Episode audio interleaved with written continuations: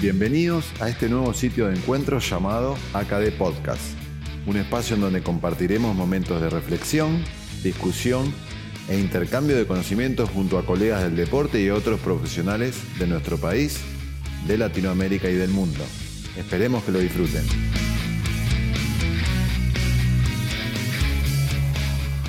Nos acompañan nuestros sponsors oficiales. BEMA, Argentina. Evolution Hipoallergic, Centro Ortopédico Peláez y nos apoyan Body Care y Meditea. AKD Podcast. Episodio 9. Bienvenidos a todos, nos encontramos en un nuevo episodio de AKD, en este caso episodio número 9, llamado El complejo de hombro, parte 1. Y tenemos la grata presencia de nuestro colega y amigo Pablo Policastro. ¿Cómo estás, Pablo? ¿Qué tal, Eduardo? ¿Cómo estás? Y bueno, muchas gracias por la invitación. La verdad, también me gustaría felicitarte por el arduo trabajo que estás haciendo con esta serie de webinars. Los escuché todos y la verdad que ser parte de esto hoy en día me motiva un montón. Y bueno, esperemos que podamos tener un momento grato en lo que viene ahora.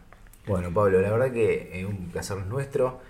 Colega de la casa, eh, miembro de la AKD eh, obviamente kinesiólogo, eh, además de ello ha sido docente, actualmente estás trabajando también en la docencia y estás haciendo tu posgraduación, doctorado. Contanos un poco qué es eso. Bueno, básicamente, generalmente en Argentina tenemos una creencia de que ciertos títulos, como por ejemplo maestrías o doctorados, son títulos honoríficos, ¿no? Generalmente es como que un profesional al final de su carrera lo hace para tener tal vez un estatus más y un reconocimiento de lo que es la sociedad, sus pares, de los pacientes, convertirse en un doctor, ya sea en kinesiología o en un doctor en medicina.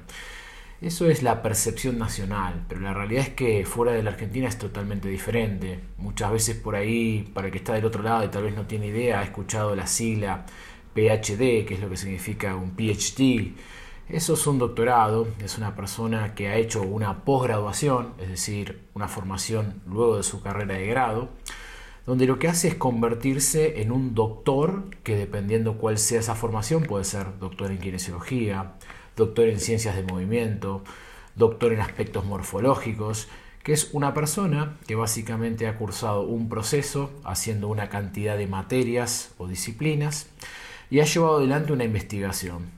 Yo actualmente estoy realizando mi doctorado en la Universidad de San Carlos, Brasil, donde lo que estamos llevando adelante es un abordaje de una serie de estudios en pacientes con hombro congelado, intentando identificar algunas preguntas que tenía de mi práctica clínica y bueno, obviamente después a partir de los resultados esclarecer algunas lagunas que tenemos en la literatura actual y obviamente tratar de ayudar a los pacientes, que eso es el fin más importante de una investigación.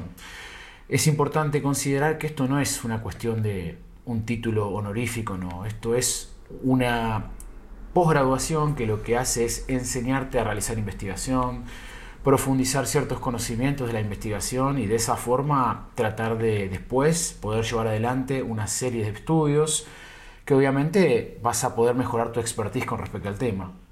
Bien, bien muy, claro quedó. Eh, obviamente esto te motiva, eh, y, y, más desde que te conozco, a seguir investigando? ¿Crees que, necesitamos investigar más en Argentina, más de esta cultura? Bien, es una pregunta que siempre discutimos fuera de lo que es este podcast. Eh, Argentina creo que hoy en día ha cambiado muchísimo, por suerte, eh, lo que es el estatus de ciertos profesionales. Creo que si tenemos que hacer una división de dos familias grande a nivel mundial, existen lo que son los clínicos y existen los que son los investigadores. Muchas veces existe una pelea eh, artificial o una pelea que se inventa con respecto a esta situación, o sos clínico, sos investigador. La realidad es que son dos tareas complementarias. Creo que Argentina ha mejorado mucho lo que es el estatus de clínicos. Hoy en día hay, hay kinesiólogos que son buenísimos, son excelentes, que la verdad que está excelente escucharlos, las cosas que dicen, las cosas que hacen, eh, ver cuál es su opinión y entender un poco su razonamiento clínico. Ahora, muchas veces para tratar de responder las preguntas que tenemos en lo que es nuestra sociedad kinésica, para tratar de ayudar a nuestros pacientes, que no es lo mismo un jugador de rugby de Matreros que un jugador de rugby de Leeds United, por ejemplo, son totalmente distintos. Necesitamos entender un poco cuáles son los problemas que tenemos. Así como vos, por ejemplo, en tu práctica diaria tratás de responder esas dudas llevando adelante diferentes estudios, creo que todos los profesionales del deporte a nivel de la Argentina necesitamos eso. Necesitamos poder responder nuestras dudas, necesitamos poder ayudar a personas que no pueden responder sus dudas porque sí. Y creo que ese es un paso que tenemos que dar. Creo que el nivel de clínicos levantó un montón, creo que hay excelentes oradores en la República Argentina pero todavía tenemos que mejorar la situación en investigación. Necesitamos más estudios, necesitamos conocer más nuestra población y necesitamos poner la kinesiología argentina en un escenario internacional. Bien, bien. Y bueno, metiéndonos un poco en eso, Pablo, que me, diste justo el pie. ¿Qué es esto de pertenecer a, sociedades importantes eh, que nuclean eh, no, no la actividad eh, gremial y, más del núcleo duro, sino más la parte científica? Esto de pertenecer, por ejemplo, vos perteneces esto de, la ACAD, de ACES, de a veces has invitado a SONAFE, ¿qué es IFCPT? Contanos brevemente un poco para que se, conozca esto. Básicamente a nivel mundial existen diferentes entes que nuclean profesionales con un objetivo científico. Bien, vos lo marcaste recién, ACAD es una sociedad científica, tiene un objetivo que persigue básicamente lo que es la mejora del estatus científico a nivel nacional en nuestro caso. Así como ACAD es nacional, Existen otras sociedades internacionales. En mi caso, yo soy miembro de la Sociedad Norteamericana de Terapistas de Hombro y Codo, una sociedad que está conformada en lo que son la gran mayoría de investigadores y clínicos de los Estados Unidos. Ya creo que todo el mundo sabe que por lo menos en mi rubro, que es hombro, y en otro tipo de rubros también, Estados Unidos presenta una gran cantidad de investigadores y una gran cantidad de clínicos que invierten en lo que es hacer investigación esa sociedad nuclea a todos ellos. Yo realmente cuando voy ahí me siento que estoy con los Adventures, para mí son todos mis ídolos, para mí representan una cosa muy muy fuerte, aprendo mucho de ellos y lo que hace esa sociedad es velar por un objetivo. En el caso de ellos es tratar de mantener un estatus de producción de material, mejorar lo que es la cantidad de clínicos de hombro, tratar de mantener un estatus actualizado en lo que tiene que ver este tipo de profesionales. AKD busca algo similar a nivel argentina, obviamente que hay un montón de objetivos más más allá del científico. En estos últimos años se viene mejorando muchísimo, por ejemplo, en lo que son problemáticas de la comunidad del deporte. Y a nivel internacional tenemos una sociedad que nuclea a todas las sociedades deportivas mundiales que obviamente están afiliadas. Esa es la IFSPT o International Federation of Sport Physical Therapy. Y FCPT cuenta con aproximadamente 50 y algo países con sociedades deportivas. Nosotros como AKD somos miembros de ellos. Es una sociedad que vela por los objetivos de mantener un nivel clínico importante en los eh, profesionales kinesiólogos del deporte. Está haciendo un, rol fundamental en el mundo nucleando sociedades. Es muy bueno saber cuáles son las preocupaciones de otros países, porque te voy a dar un ejemplo. Muchas veces no nos damos cuenta del potencial que tenemos en Argentina para algunas cosas. Por ejemplo, vos venís haciendo un trabajo súper excelente con las pasantías de ACAD, nucleando gente que recibe rotantes y todos. En otros países que son súper desarrollados y tienen tal vez una producción científica 100 veces mejor que en Argentina, no tienen esa posibilidad. Por ejemplo, vas a una reunión de FSPT, hay kinesiólogos de Australia, y te muestran que tienen una problemática, que no siempre tienen la posibilidad de recibir gente, que no siempre hay gente que está dispuesta a recibir. Entonces, eso habla bien de nosotros. Tal vez tenemos que mejorar en unas, cuestiones, en otras no tanto, pero está bueno poder ser parte de esas sociedades para ver un poco en dónde estamos parados, en qué necesitamos mejorar, cómo ellos pueden ayudarnos a nosotros en algunas cuestiones y cómo nosotros podemos ayudarlos a ello. Creo que Poder compararnos, poder ver cuál es nuestra situación es lo que nos permite marcar un norte para tratar de crecer en conjunto y que obviamente pueda mejorar nuestra sociedad kinésica. Bueno, muy claro el mensaje y bueno, la verdad que invita a seguir participando a todos, están escuchando, de eh, activamente de jornadas, eh, investigaciones, reuniones, incluso lecturas y demás. Lo que se les ocurra también siempre es importante sumar. Pablo, metámonos en esto del complejo. ¿Vos crees que está bien elegido el nombre complejo para el hombro? ¿Es complejo? Yo creo que sí. Sabes que existe una pelea internacional donde hay muchos profesionales que tal vez intentan simplificar y hablan de simplificar lo complejo y hablan de no hablar de complejo, pero cuando uno piensa realmente en las afecciones de hombro, es un complejo. ¿Por qué? Primero y principal, tenemos muchísimos pacientes con afecciones de hombro, es una de las afecciones más frecuentes, más prevalentes que tenemos en diferentes sociedades, deportivas o no. Y siempre cada paciente es un desafío. ¿Por qué es un desafío? Primero y principal porque hay diferentes formas de ver lo mismo. Vos vas a ver que hay modelos, modelos más mecanicistas, modelos no mecanicistas, gente que pondera más lo psicosocial y gente que no. Entonces ya cuando empezás a ver que hay diferentes formas de abordar lo mismo, empezamos a hablar de un nivel de complejidad. Segundo, cuando empezamos a ver que aproximadamente la literatura habla que el 50% de los pacientes con afecciones de hombro persisten con síntomas a lo largo de los meses.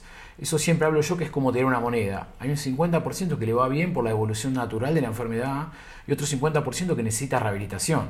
Y encima, en muchos casos, vos te encontrás con pacientes que te dicen, che, mirá, la verdad que hice un historial de, de sesiones de kinesiología y no he mejorado.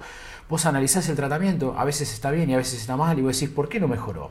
Entonces estamos en presencia de un complejo. Y dependiendo obviamente de la situación que hables, deporte o no, cada vez se va complejizando más o menos. La verdad es que Creo que es un desafío tener un paciente con una afección de hombro y poder ayudarlo y creo que sin duda estamos hablando de un complejo. Otro dato que me gustaría complementarte es que la realidad es que año tras año vamos modificando nuestro abordaje. ¿Por qué?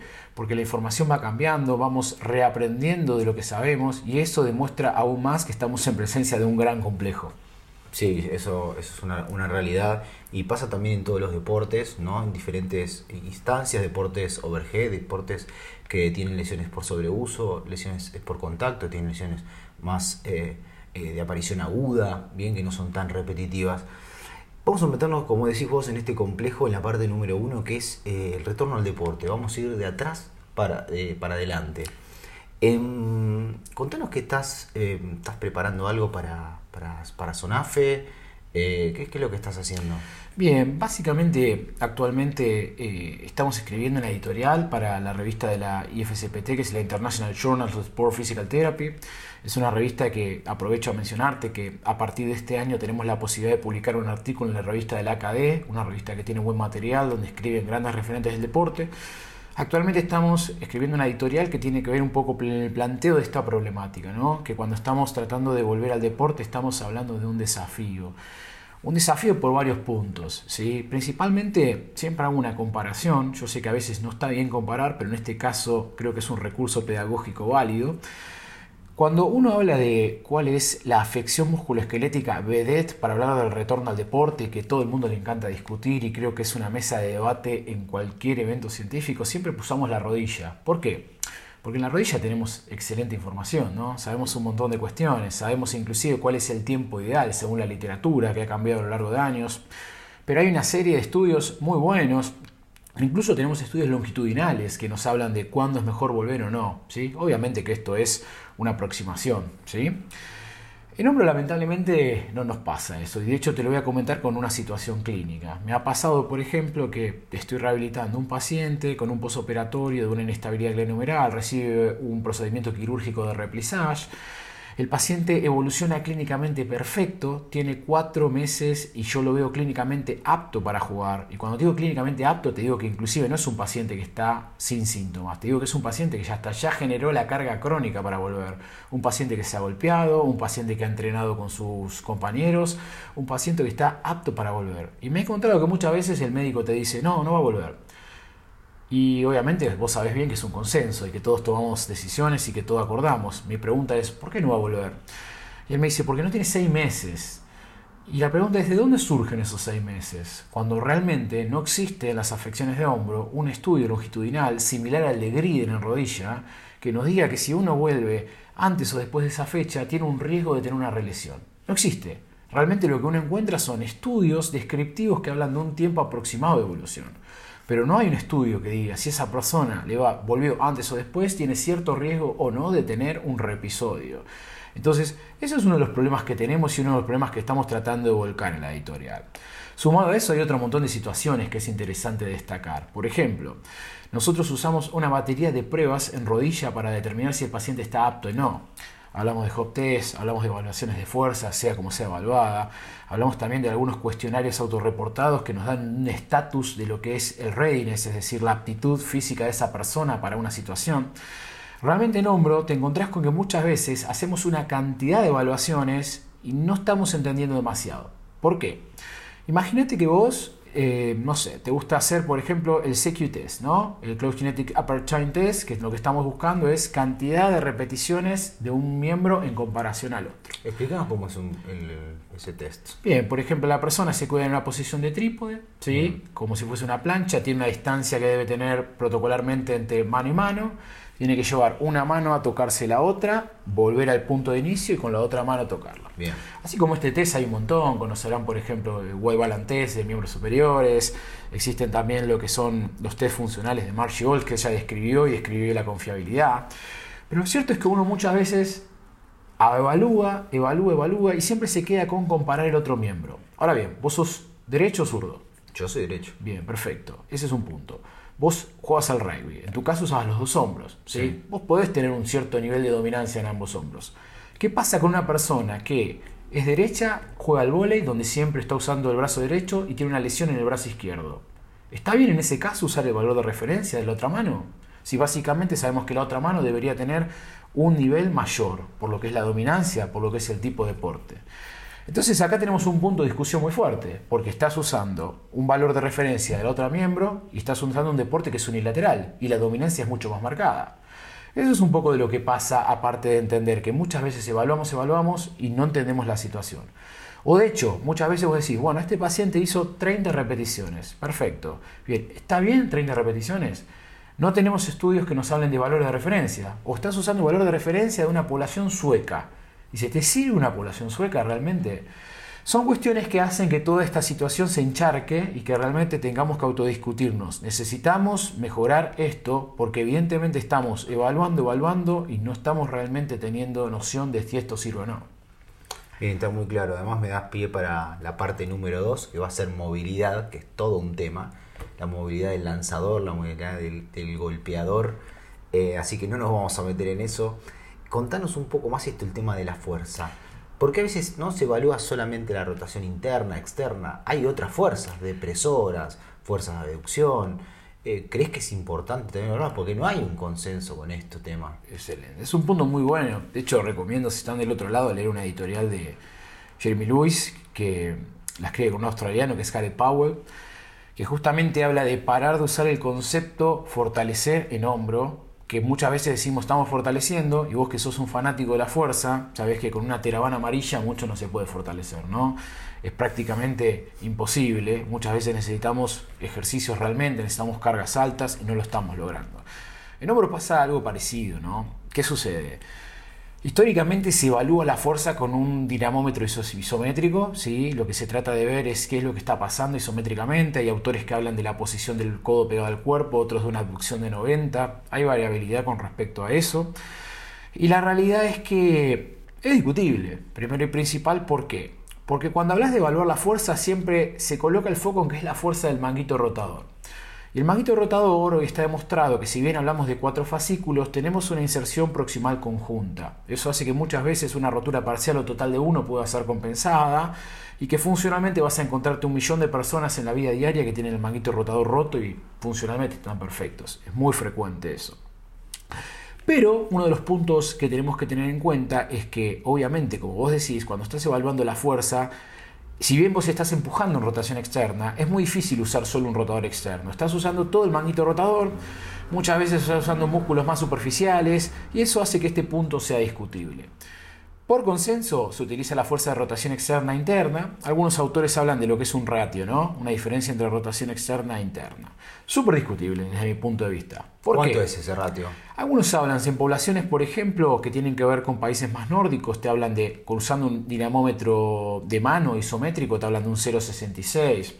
Otros autores que usan una máquina isocinética te hablan de un 0,88. Siempre ganando la rotación interna, ¿no? Exactamente. Mi recomendación para el que está escuchando es no usen esos valores. Es una población totalmente diferente, como hicimos la comparación hace un rato, salvo que tengan un equipo Población vikinga. de población vikinga, un equipo de un equipo de handball que sean todos rubios de ojos celestes, que no tenemos eso en Argentina, es muy diferente, muy diferente a lo que tenemos. Realmente necesitamos valores de referencia nacionales, que estamos buscando algo de eso para tratar de acercarnos un poco a esa aproximación. Entonces, mi opinión es que en vez de hacer eso, en vez de buscar básicamente algo que muchas veces es discutible, dependiendo de la población que tenga, muchas veces es, es más conveniente por ahí hacer una prueba de fuerza funcional, ¿no? Estoy hablando de, por ejemplo, una repetición máxima de un press plano, ¿sí? o si tienes otra máquina con posibilidades de utilizar ejercicios de hombros, o el paciente tiene la capacidad de hacer un press militar, evaluarlo. Y también la recomendación que intento hacer es que trates de separar un brazo del otro, ¿no? Porque muchas veces existe lo que es esa compensación del brazo sano con respecto al otro y la realidad es que no nos da una correcta realidad.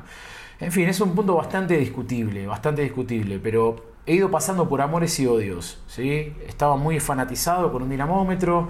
Hoy en día tengo mis dudas. Lo sigo utilizando, sigo evaluando. Pero sé que es importante analizar este contexto con los otros datos que tenemos. No necesariamente puedo quedarme con que el paciente tiene una debilidad o no. Metiéndonos en otro factor, Pablo. Em, aplicando esta fuerza a la funcionalidad, al deporte, a las, a las demandas del deporte. Entonces, ¿crees que hay que sumar más caídas, más los famosos molinetes, más exposición al, a lo que sería el evento traumático eh, para aplicar esa fuerza que estamos desarrollando en el gimnasio o en, el consultorio? Totalmente, muy bien, muy buen punto. Recomiendo leer el consenso que es la reactualización de Berna del 2022. Fue traducido en la última edición de la revista del AKD que salió en este marzo de 2022. Ahí habla de muchos puntos que tenemos que tener en cuenta en la evaluación y como bien dice Eduardo, que es algo a remarcar, básicamente, si bien se habla de testear, testear, testear, testear, se habla de tratar de entender la información, sabemos que tenemos una laguna ahí, una de las cosas que ellos hablan es de tratar de cuantificar la exposición. ¿sí? Por ejemplo, ok, estamos en un proceso de volver en un jugador de rugby, esa persona tiene que taclear. ¿Cuánto tacleó antes de jugar?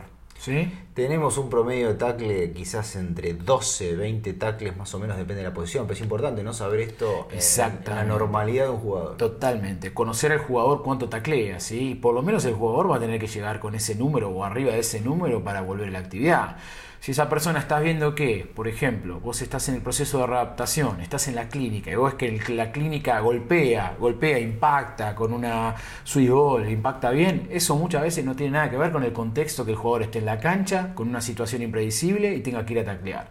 Entonces, eso muchas veces el cuantificar, el que esa persona se exponga a esa situación y hablar un poco de lo que es el concepto de generar carga crónica, no solo carga crónica física, sino carga crónica de exposición hace que esa persona realmente se sienta libre para volver. A veces es más importante eso que pensar que el paciente tenga un rango de movimiento total. Volviendo al ejemplo de un jugador de no te sirve de nada realmente tener 160 grados de rotación externa cuando es una persona que en su vida diaria con 90 está perfecto. ¿sí?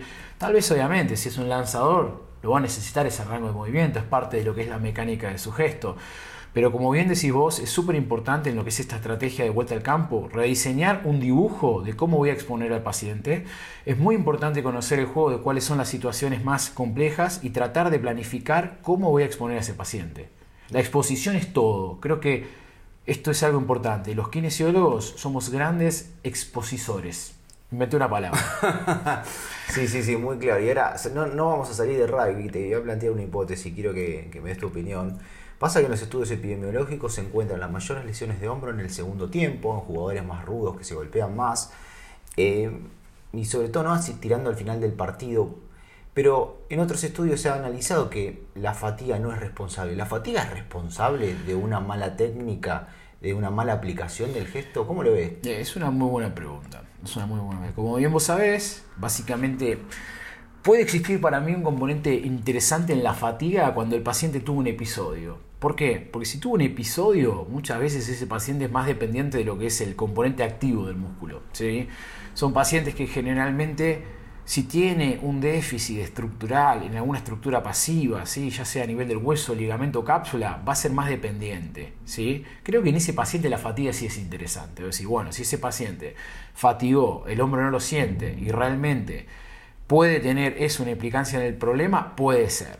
Ahora, creo que si el paciente nunca tuvo un episodio, no lo veo tan interesante. Lo veo como que tal vez es una situación más multifactorial, que puede ser de cómo colocó el hombro, pudo ser de el componente fortunio, si esa persona se le cayó a alguien encima o no, que es muy común en el rugby, que eso pueda pasar, pero creo que la fatiga nos podría dar un poco más de idea en ese sentido. Realmente habría que rever esos estudios y ver si pasó algo que tenía un antecedente o no.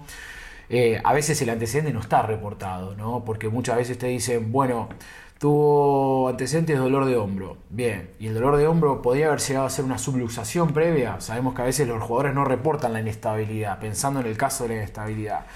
Creo que habría que ver un poquito eso. Te interrumpo, ¿cambiará el jugador la técnica de su gesto de tackle, suponete, en ese momento, después de la operación? ¿Hay algo de eso? Dando vuelta, videoanálisis. Yo, yo sabes que intento ver eso y creo que a veces puede pasar que esa persona no exponga tanto el hombro operado, ¿bien?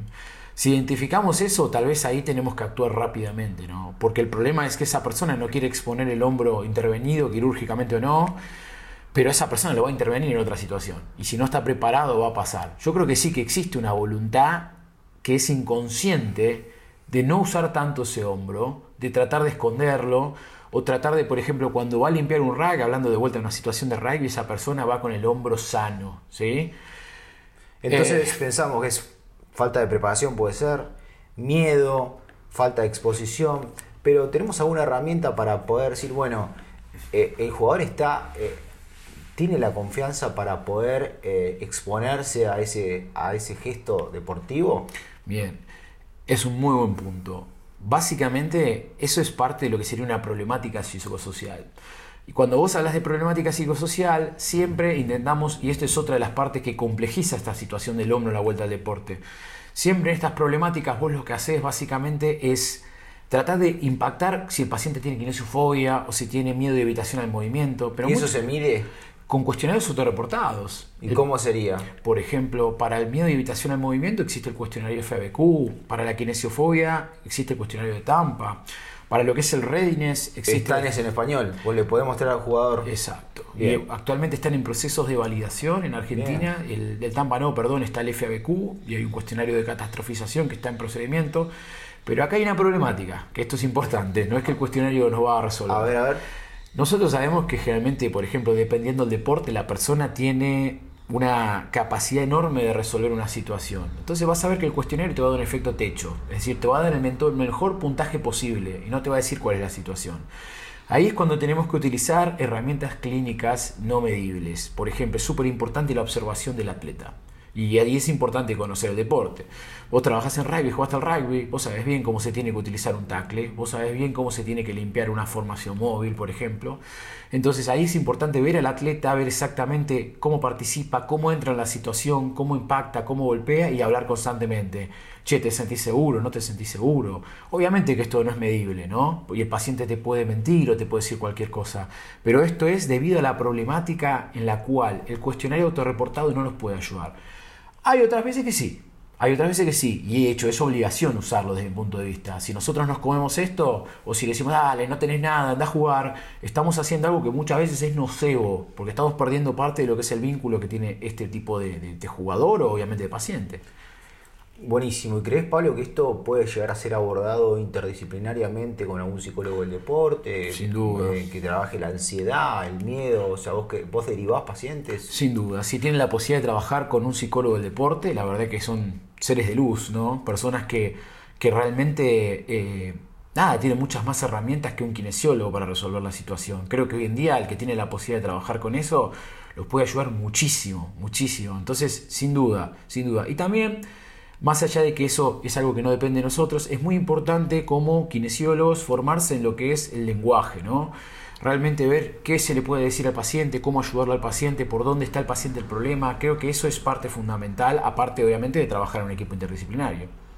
Sí, sí, eso, eso es fundamental. ¿Y mm, nos quedó algún otro componente este complejo que vos creas que es necesario? Hablamos de fuerza, hablamos de funcionalidad. No nos metimos en todos los test de Marshall porque necesitaríamos un episodio entero, pero eh, también hablamos de la, de la parte psicosocial.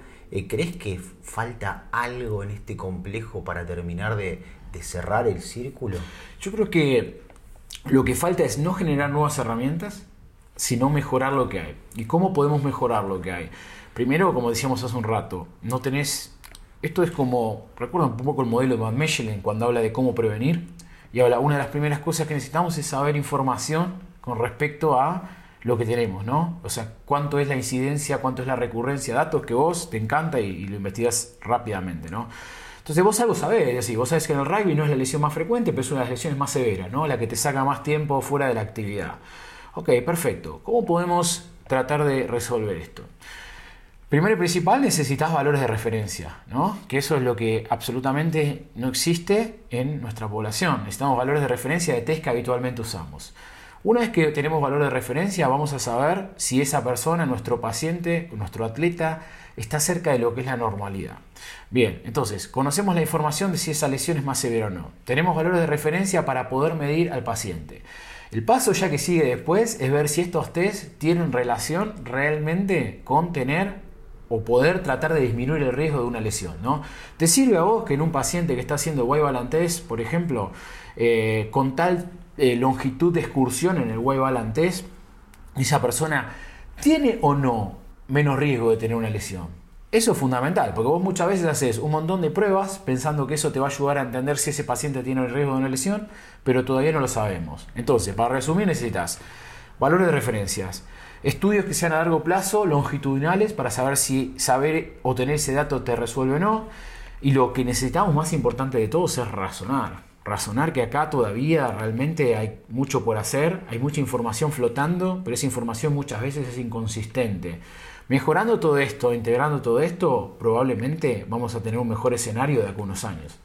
Sí, sí, sí, totalmente eh, de acuerdo con vos, Pablo. Y bueno, invitamos a todos los, los que están del otro lado a participar de nuestra asociación y a participar también de investigación. A todos los que estén trabajando en clubes, que quieran eh, compartir sus datos, que quieran tratar de resolver alguna, alguna inquietud, que se nos acerquen, que hablen con Pablo también porque quizás a veces ya está investigado, quizás esa laguna ya está resuelta y a veces es difícil de encontrar o no está resuelta y es una pregunta para, para empezar una, una nueva investigación eh, en nuestro país con respecto a, este complejo del hombro.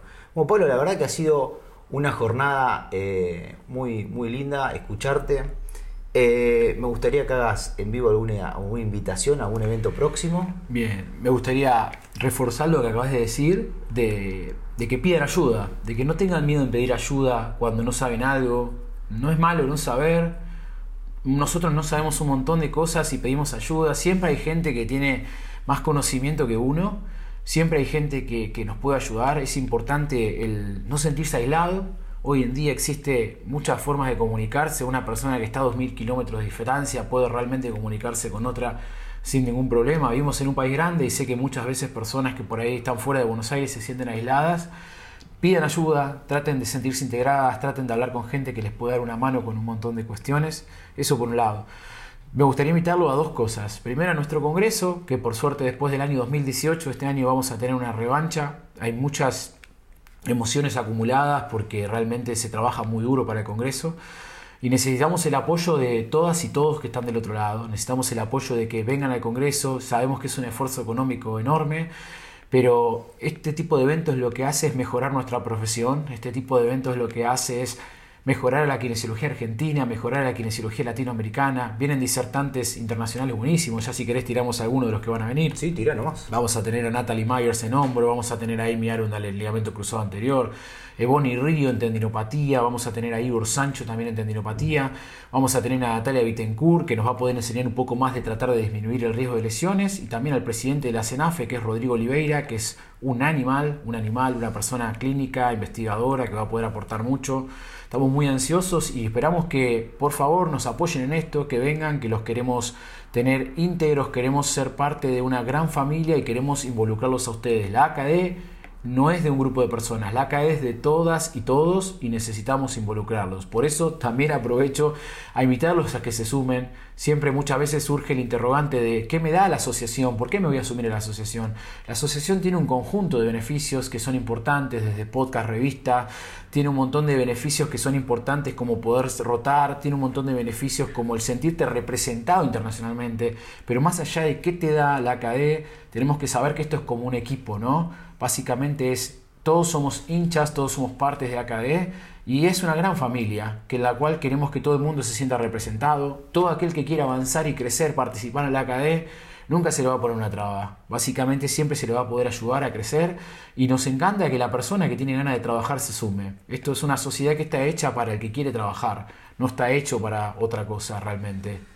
Bueno, Pablo, muchas gracias la invitación. Además, quiero sumarte que lo importante es esto de vernos en el Congreso, de conocernos, de hablar en persona, de debatir, de discutir y entre otras cosas. Importante también sumarnos con eh, la asociación con la JRPT también, que podemos llegar a obtener algunos beneficios como socio del curso de inglés y demás, conocer también cuál es esa revista la importancia que tiene esa revista para, para nuestra sociedad científica. Muchísimas gracias Pablo por haber estado eh, con nosotros hoy, la verdad que es un placer escucharte como siempre. Eh, ¿Querés dejarnos alguna despedida, algún saludo? No, muchas gracias a vos por tu tiempo, por tu trabajo, muchas gracias a que se tomó un tiempito del otro lado por escuchar. Y bueno, nada, siempre dejarles una frase para todos los que están del otro lado. Recuerden que si queremos cambiar el mundo hay que involucrarse, desde donde sea, ¿no? Desde donde nos toque, pero es la forma. Si queremos mejorar nuestra profesión, tenemos que involucrarnos. Y bueno, por eso te felicito porque vos te estás involucrando y te, estás, y te involucraste, te estás involucrando y te vas a involucrar en seguir mejorando nuestra profesión. Solo eso. Muchísimas gracias Pablo, gracias por tus palabras y muchas gracias a todos ustedes por escucharnos en los episodios anteriores, en este y en todos los que vendrán. Complejo de hombro, parte 2, parte 3 es muy largo. De vuelta, gracias Pablo, gracias a gracias a toda la, comisión de podcast que me apoya y que me permite poder estar acá frente a ustedes. Un abrazo grande a todos y nos vemos en un próximo episodio de AKD Podcast.